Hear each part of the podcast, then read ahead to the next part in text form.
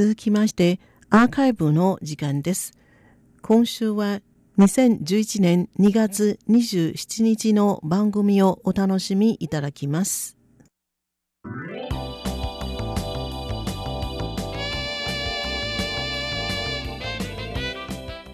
皆様いかがお過ごしでしょうか？数字の台湾の時間がやってまいりました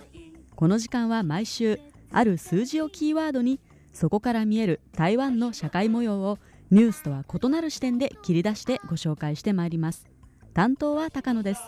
今日の数字は185です。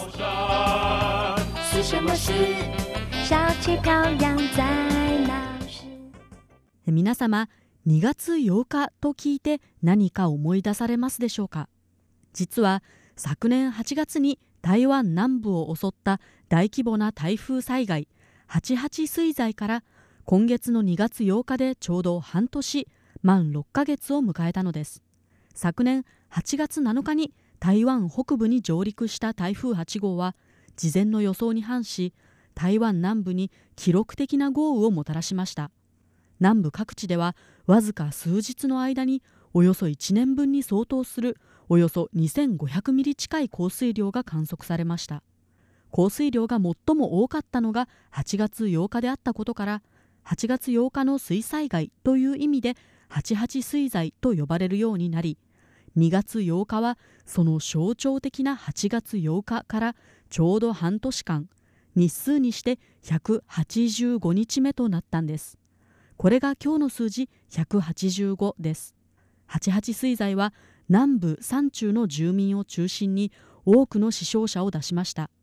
経済被害そして何よりも人々の心に残された苦しみも大変深刻なものでこの185日間台湾は懸命な復興作業を続けながらも多くの悲しみや困難を経験してきました。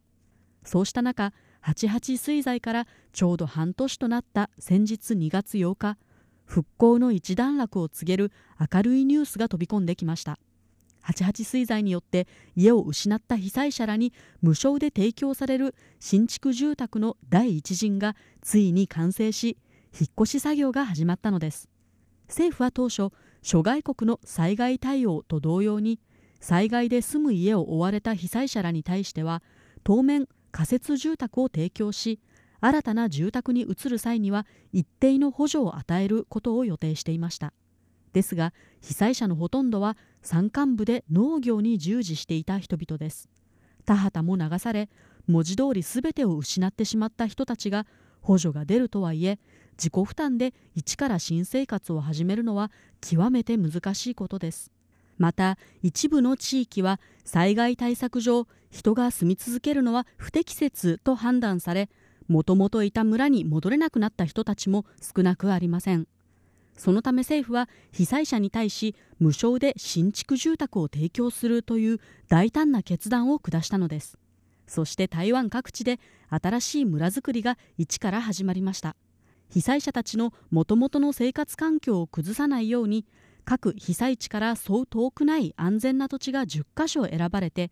合計で2400戸近い新築住宅が作られることになりました。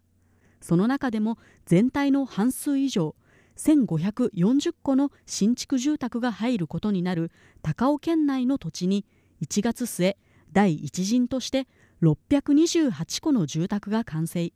88水災からちょうど半年目となる2月8日およそ500世帯が引っ越し作業に取り掛かりました。台湾の大きな仏教団体が提供するこの広大な土地には新興住宅地のように整然と区画整理された広い道路脇に2階建ての洒落た新築住宅が立ち並んでいます。協力団体は仏教の団体なんですが被災者のほとんどがキリスト教を信仰する原住民族であったことに配慮し教会などの宗教施設も作られています。被災者のほとんどは家財道具などを失ってしまっているため各住宅には必要な家具や家電もすべて用意されました。そして2月11日には馬英九総統や後藤義行政委員長も参加してこの新しいコミュニティで入居のセレモニーを兼ねた食事会が開かれました。2月4日の段階で避難生活を続けていた被災者は1400人余りですので今回の第一陣入居で大多数の被災者が半年に及んだ避難生活に終わりを告げました。入居式が行われた2月11日は旧暦の年の瀬でした。台湾のお正月は旧暦が本番で今年は2月13日が大晦日14日が元旦でした。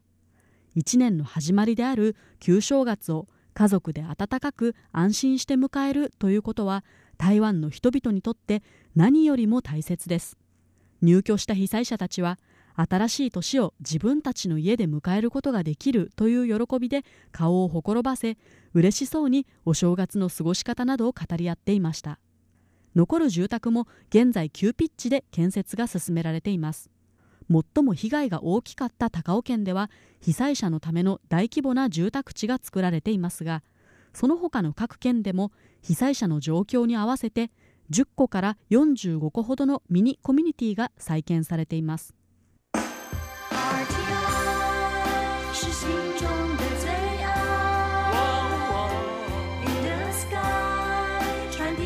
世界的